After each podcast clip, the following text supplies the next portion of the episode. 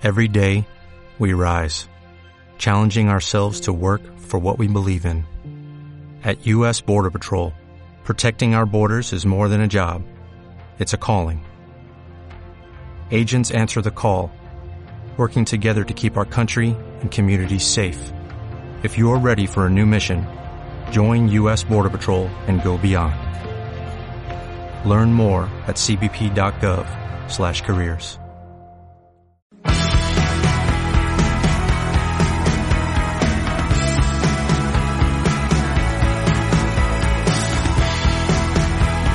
Ya nos movemos entre dos fases. Nos cruzamos por las calles con media cara tapada y nos sigue costando no besar o abrazar a los amigos. Toda cautela es poca y la responsabilidad sigue siendo imprescindible para no volver atrás. Nos pueden las ansias de retomar todo lo que dejamos a medias. Caminamos por la derecha en las calles, mantenemos la distancia social, nos lavamos una y otra vez las manos, se firman acuerdos para reconstruir las ciudades. Urge volver a la normalidad. Pero, ¿a qué normalidad? ¿A nuestra vida antes del COVID? ¿A las prisas? ¿A esa vida que nos engullía sin pensar? ¿A qué vida queremos volver cuando todo esto haya pasado?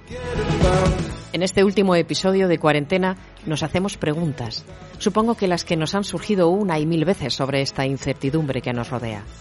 ¿Qué hemos aprendido durante el confinamiento? ¿Cómo nos gustaría que fuera el mundo cuando esto termine? Preguntas que también analizamos desde la sociología y que nos harán reflexionar sobre esta crisis global y sus consecuencias.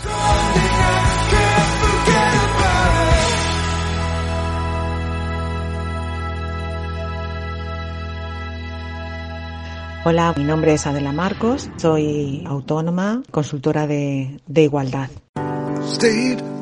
Consultora de igualdad en un mundo muy, muy desigual y que ahora se nos presenta todavía más, más desigual. ¿Qué, qué he aprendido en este tiempo? Pues mm, yo creo que algo que se repite mucho y que he intentado grabarme uno y otro día porque, porque he tenido tiempo. Y es lo verdaderamente importante, el apoyo y la fuerza de tu grupo, de tu familia, de tus amigos, la importancia del tiempo, valorar la libertad que de la que disponíamos y que habíamos olvidado. He aprendido eh, la importancia de parar cada día. La lectura que saco de toda esta situación pues es que la vida es muy sabia, la naturaleza es muy sabia y como nosotros no éramos capaces de parar, pues ha sido ella la que nos ha parado para decirnos ni más ni menos que las cosas no las hacíamos bien. La lectura que saco es que hay que desaprender lo que hemos eh, mal aprendido eh, y es que creo que, hemos aprendido que la vida es justo lo contrario, lo contrario a lo que hacíamos. Pienso que la conclusión a todo este momento es que tenemos que desaprender una y mil veces y las veces que haga falta para empezar a, llevar eh, una vida que nos haga realmente felices. Pues la verdad, la gente habla de la nueva normalidad, de la antigua normalidad. Yo no quiero una antigua normalidad porque esa normalidad nos ha llevado a este desastre. Así que lo que quiero es una vida nueva que ponga su objetivo en nuevos valores y nuevos valores que de nuevo eh, nos hagan de verdad ser felices, que la felicidad no está en trabajar mucho, eh, en ganar mucho dinero, en no tener tiempo para los nuestros, en no tener tiempo para nosotros. Eh, la felicidad está en otras cosas que son verdaderamente intangibles y de las que nos hemos olvidado. Insisto, creo que la clave está en desaprender que nos va a costar, pero que hay que desaprender. Pues mm, la verdad es que desgraciadamente creo que somos muy necios y que aprendemos poco y olvidamos rápido. Entonces, pues creo que, que no, no, no aprenderemos mucho y que se tendrá que volver a dar esta situación para que volvamos otra vez de nuevo a cuestionarnos cómo estábamos haciendo las cosas.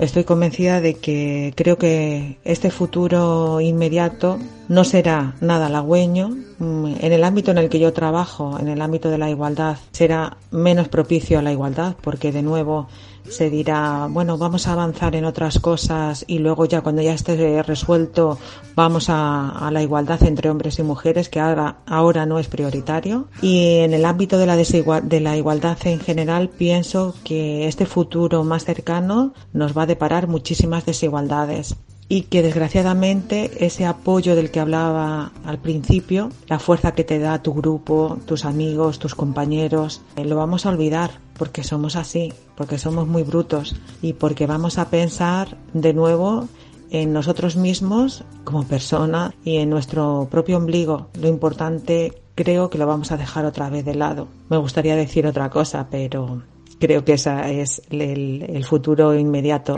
más cercano.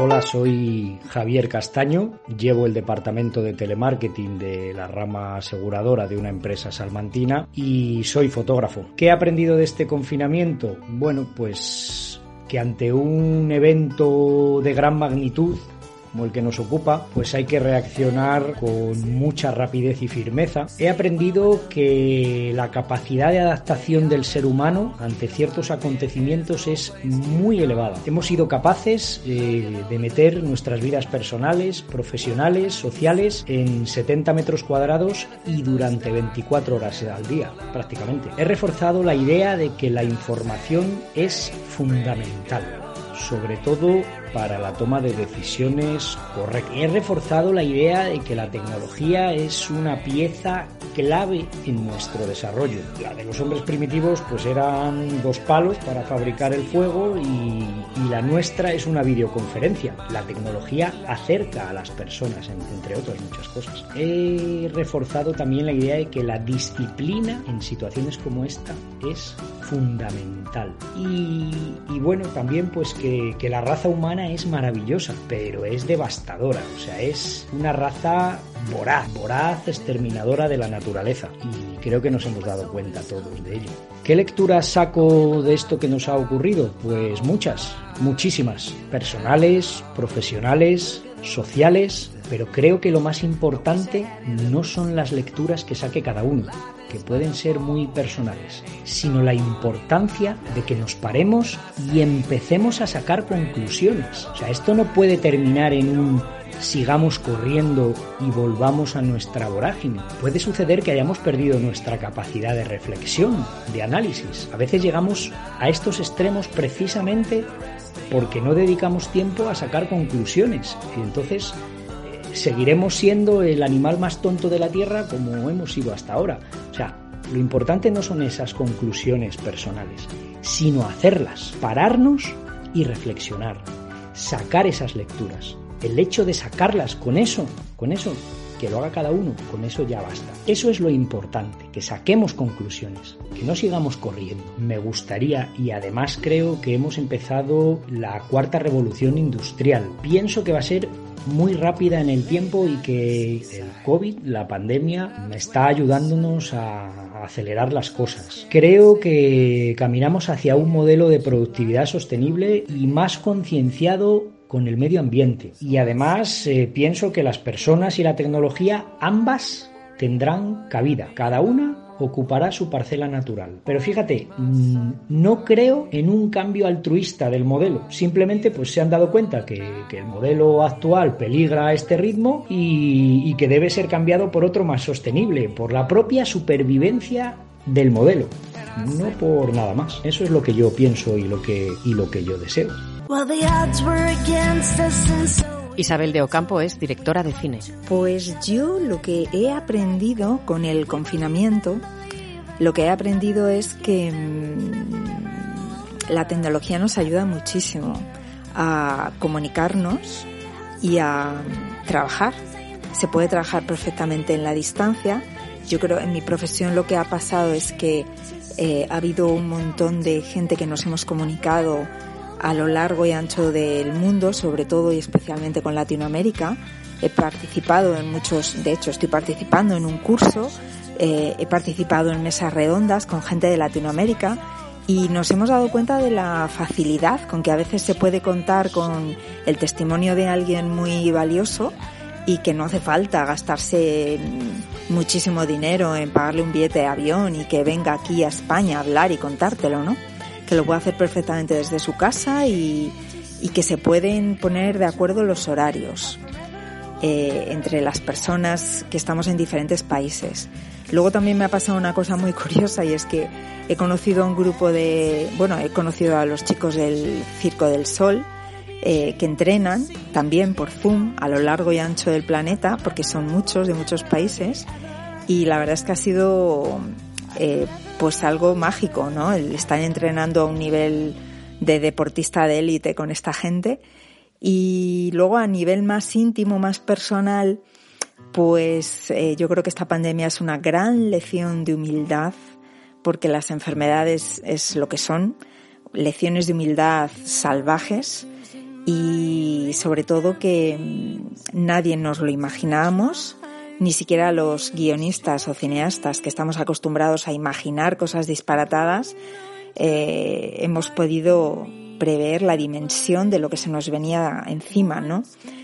el tipo de mundo que me gustaría cuando esto termine, eh, no hace falta eh, haber pasado una pandemia, porque lo sigo deseando, hubiera habido pandemia o no, pero yo creo que tiene que ser un mundo donde las desigualdades económicas entre las personas y entre los países no sean tan salvajemente injustas y que sea un mundo donde no se practique esta violencia tan salvaje también contra las mujeres, eh, que haya más diversidad de voces, que haya respeto y tolerancia hacia el otro, el desconocido, ¿no? O la otra, la desconocida. Y la verdad es que soy bastante pesimista a corto plazo porque estamos inmersos en la cuarta revolución industrial y esto va a traer cambios estructurales para los que no estamos preparados, ni mucho menos, muchos de nosotros. Y, y sin embargo a largo plazo sí que soy optimista, ¿no? Porque, porque lamentablemente va a ser así. El ser humano va a salir adelante. El problema es que, que bueno, que eso no creo que lo veamos nosotras, nosotros ni nuestras generaciones, sinceramente. ¿eh? Eso creo que será cosa ya de nuestros nietos. O sea que, bueno, siento ser tan pesimista, pero no hay más que echar un, vistazo atrás en la historia. El crack del 29 trajo consigo varias guerras mundiales y hay muchísima gente sin escrúpulos que se aprovecha de las crisis y los conflictos y que les interesa que haya crisis y conflictos, porque ahí es donde sacan ellos su ganancia. Entonces, ahora mismo con la gente tan enfadada, tan histérica, tan llena de miedo en el fondo, pues es lo que va a pasar, creo.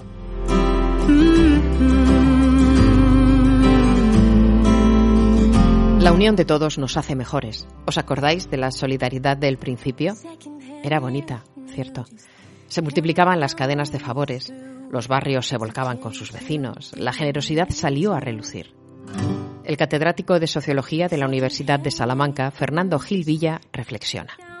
Cuando hablamos de solidaridad solemos personalizar, pero deberíamos contemplar la posibilidad de que eh, no siempre hay que hacerlo. Cuando la solidaridad eh, es una acción social y el actor es un actor colectivo como es la sociedad, hay que contemplarlo como un fenómeno que es adaptativo se pone en marcha en situaciones de crisis y a medida que disminuye la excepcionalidad o la urgencia de la crisis, disminuye también, va aflojando también los lazos o la energía más propiamente hablando, habría que hablar de energía dedicada a la solidaridad. De manera que es lógico hasta cierto punto que viéramos más empeño al principio que en los momentos actuales en los que los peores momentos de la crisis ha pasado. No creo que debamos ser muy pesimistas en relación a ese punto en concreto. Si bien hay que decir también que la solidaridad no se cumple solamente con ir a una manifestación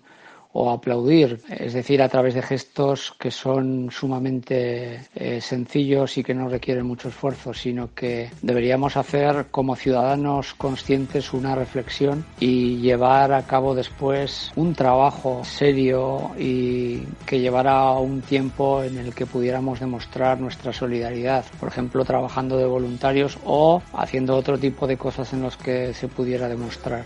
Nuestros actos nos definen, pero ¿qué hemos demostrado como sociedad durante esta crisis? Demostramos lo que somos, por lo tanto, con nuestros defectos y virtudes, con nuestras limitaciones. Por ejemplo, demostramos que somos más o menos cívicos, que a lo mejor somos más cívicos que otros pueblos o regiones en el mundo, pero bastante menos que otros. A la hora de respetar las normas, ha habido por ejemplo, en el confinamiento. Más bien habría que preguntarse, porque esto entonces refleja lo que es nuestra cultura, de alguna forma nuestros valores, habría que preguntarse qué es lo que tenemos que demostrar después. Es decir, la cuestión, a mi modo de ver, sería que es lo que tenemos que demostrar pues de la crisis. Por lo tanto, si hemos hecho algún acto de reflexión para mejorar lo que a través de la crisis se ha puesto de manifiesto, que insisto es una radiografía de nuestras virtudes y de nuestros defectos no todos son defectos en, el pueblo español o en los pueblos españoles, ni tampoco son todo virtudes como algunos creen. Entonces, eh, que habría que hacer un análisis en el que a través, justamente es como si nos hubieran hecho una radiografía obligatoria en el médico y, o un análisis, una analítica, y ahí han puesto, hemos tenido que ver los valores que están un poco bajos y cómo subirlos después. Ahora que poco a poco volvemos a la normalidad, tenemos mucho que reflexionar, pensar qué modelo de sociedad queremos, si nos gustaba lo que teníamos. Estas semanas de confinamiento han servido para extraer muchas conclusiones. Este sociólogo participó hace unos días en una mesa de opinión sobre retos y desafíos, por ejemplo, en el ámbito educativo. En mi opinión, se trata básicamente de que se ha creado una especie de, de nuevo, tristemente, de dos bandos, los presencialistas y los virtualistas. Es lo que se está empezando a ver y, y evidentemente el camino del medio, una educación semipresencial. Bueno, pues hay muchos argumentos para que defender la educación presencial. Creo que hay una, se ha formado una retórica de alrededor de la excepcionalidad con la enseñanza virtual, con frases como la educación online ha llegado para quedarse. Bueno, ya estaba, no ha llegado. Y se quedará en la medida en que nosotros queramos que se quede, queramos que se quede y en el, en el quiero decir en el grado en que queramos que se quede y ese grado hay que calibrarlo con mucha eh, inteligencia y además inteligencia emocional y con y con los criterios sobre todo importantes de justicia y democracia porque eh, las población las capas de población con menos recursos eh, culturales pues se van a resentir y se están resintiendo mucho en estos meses en, la, en las casas eh, desde, el punto de vista de la educación, como población vulnerables que son, porque no tienen el tratamiento y los padres o lo, incluso el espacio, o el ambiente necesario para, para estudiar. Esto sería para discutir largo y tendido, pero básicamente mi posición es la de defender el presencialismo, incluso también filosóficamente porque creo, estoy convencido, como algunos eh, filósofos ya nos han hecho ver en otras ocasiones que eh, desde ciertas perspectivas la presencia es muy importante para, para enlazar, eh, para tener empatía con el otro y por lo tanto para que nos importe su sufrimiento. Si queremos una sociedad más pacífica y mejor, necesitamos ese tipo de contacto y necesitamos ese tipo de calor humano en la presencia es importante. Si hay algo que ha quedado claro en esta crisis es la evidente desunión de nuestros políticos. Parece como si primara la ideología por encima de nuestra salud y por encima de todo, vaya. Y el concepto de lo público quedara diluido. El comportamiento de la clase política deja mucho que desear. Creo que para enfocar esto hay que hacerlo desde el punto de vista del sentido común y de nuevo desde la perspectiva del ciudadano que es crítico y consciente y que quiere el bienestar social de su comunidad. En situación de crisis, lo que hay que hacer es dejar al lado las desavenencias y eh, ponerse a trabajar conjuntamente. Eh, la historia de las ideas políticas y de la política en general demuestra que cuando ha habido grandes crisis, lo que antes se llamaba el hombre de Estado, los grandes estadistas, un término que hoy suena, mm, y es verdad, androcéntrico, las personas que tienen en alta estima la cosa pública, sean hombres o mujeres, pues es ahí donde demuestran el cobre, en una especie de dejar al lado el orgullo y de trabajar conjuntamente para salir de la situación de crisis. Y esto no es tristemente lo que hemos visto en el y estamos viendo desgraciadamente constantemente, puesto que lo que estamos viendo es un uso demagógico de los temores de la sociedad y una instrumentalización de esos temores, eh, de eso aludiendo casi a instintos básicos como es el miedo que tan claramente aparece en la pandemia y eh, el viejo mecanismo demagógico de usar esos miedos para cargar contra ciertas ideologías o ciertos sectores políticos y eh, me parece que es un golpe bajo y me parece que es una política bastante rastrera. En otros términos también me parece poco edificante para nuestros hijos el ver cómo se tratan y con qué poco respeto se trata y qué poco nivel de respeto hay en el lenguaje verbal y no verbal en el Parlamento. Pensemos que los centros de enseñanza desde los colegios a la universidad tienen colegios, tienen consejos escolares y órganos de representación democráticos copiados de la representación política y también en otras instituciones. Por lo tanto, si la democracia se aprende y está copiada de esa representación política, pues tenemos que hacer una reflexión seria de cómo no pueden nuestros hijos y nuestros alumnos aprender de esos políticos en el Parlamento ese estilo barrio bajero y tan inoportuno para las crisis tan poco cortés y que falta desde luego a las reglas mínimas del respeto y a la ética de la clase política que lo que debe hacer es primar los intereses de la cosa pública por los intereses del partido individuales. Pero después de todo lo que estamos viviendo, ¿servirá de algo haber vivido una crisis como esta? Eh, no sé si es cierto que se sale reforzado de una crisis, sí o no.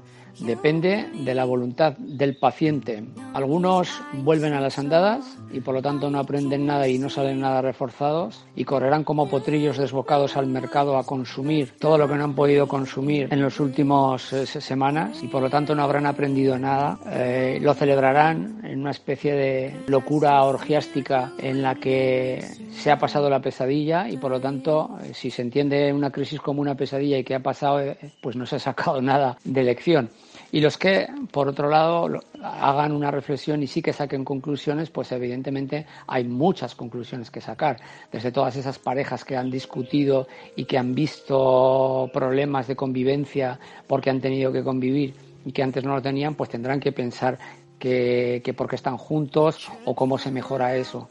Eh, pongo solo un ejemplo, pero sobre todo eh, tenemos que repensar eh, mucho nuestro egoísmo y nuestro ritmo. ¿Y a qué estábamos dedicando nuestra vida? A un crecimiento ilimitado y démonos cuenta que ahora casi nos están chantajeando en una especie de, dilema perverso que ya puso algunos algunos políticos pusieron de manifiesto desde el principio en sus declaraciones, como Donald Trump, pero no solo él, entre economía y bienestar de la sociedad, y entre economía y, salud, y eso deriva al final incluso en, eh, políticos de corte llano de ese populismo a defender o a defender la presión de poner en marcha una economía en la que eh, se está resquebrajando y es verdad que hay que poner en marcha, pero como si hubiera que, como si se hiciera un chantaje casi casi un chantaje al ciudadano medio para que consumiera y salvase de la ruina a los negocios. De manera que, oiga usted, salga de casa y consuma, por favor, para dar de comer a todos los que tienen un negocio. Esto tiene una base moral, pero si se mira desde otro punto de vista, tiene una base poco moral, porque lo que nos está incitando es volver otra vez a la sociedad de consumo eh, violentamente consumista, compulsivamente consumista y a una concepción del crecimiento económico que ya ha caducado y que algunos se empeñan en no ver que ha caducado, que consiste en llevar el planeta hacia su exterminio, estirando,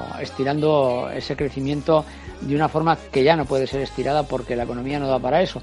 Pero es que además eh, de eso la gente no ha sido feliz con ese modelo y estaba sobreestresada o súper estresada, como ha dicho algún psiquiatra, de forma tal que en ese ritmo enloquecido la gente ya no era capaz de saber que estaba estresada. Es decir, la histeria o la neurosis ha llegado a tal punto que desaparece ya de los, de los manuales de diagnóstico porque todo el mundo está en esa onda y se ha adaptado su cuerpo a esa especie de superestrés, pero eso no nos ha llevado ni ha llevado a la felicidad.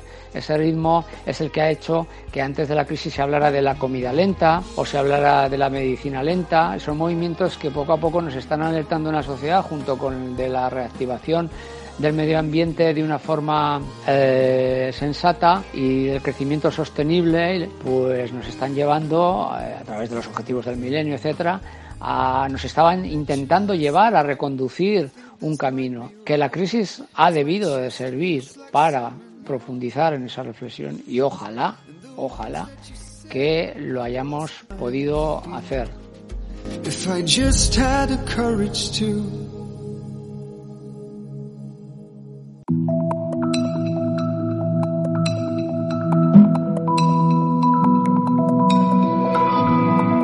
Y como este es el último episodio de cuarentena, permitidme personalizar la despedida. Como buena amante y escuchante de radio, ella me ha acompañado, como lo hace siempre. Y es que la radio ha resultado ser un medio esencial para no hundirse en la tristeza. Está teniendo un papel muy importante durante el confinamiento a nivel psicológico. Los oyentes afirman sentir tristeza, miedo y angustia como emociones más intensas durante la crisis, pero la radio está ayudando a paliar estos sentimientos. Los oyentes se sienten más acompañados y, en consecuencia, la sensación de tristeza disminuye, según un estudio publicado recientemente. Y en mi caso también me ha servido. Cada mañana empezaba el día al ritmo que marcaba Carlos Alsina con su diario de la pandemia en Onda Cero.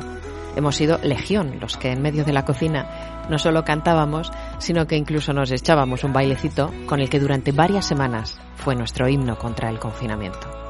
No estoy para dar conciertos en balcones, ni mucho menos, pero sí para despedirme de vosotros mirando con optimismo la vida que nos espera ahí fuera y haciendo como que todo va a ir bien.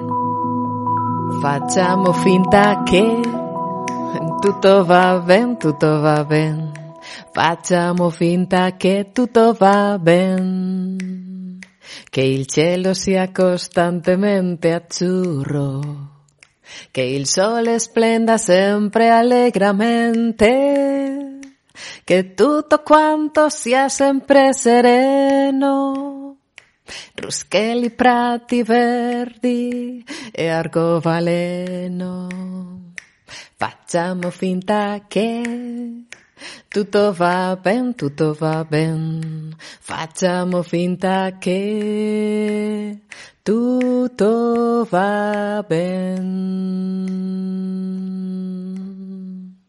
Se acabó. Every day, we rise, challenging ourselves to work for what we believe in. At U.S. Border Patrol, protecting our borders is more than a job, it's a calling. Agents answer the call, working together to keep our country and communities safe. If you're ready for a new mission, Join U.S. Border Patrol and go beyond. Learn more at cbp.gov/careers.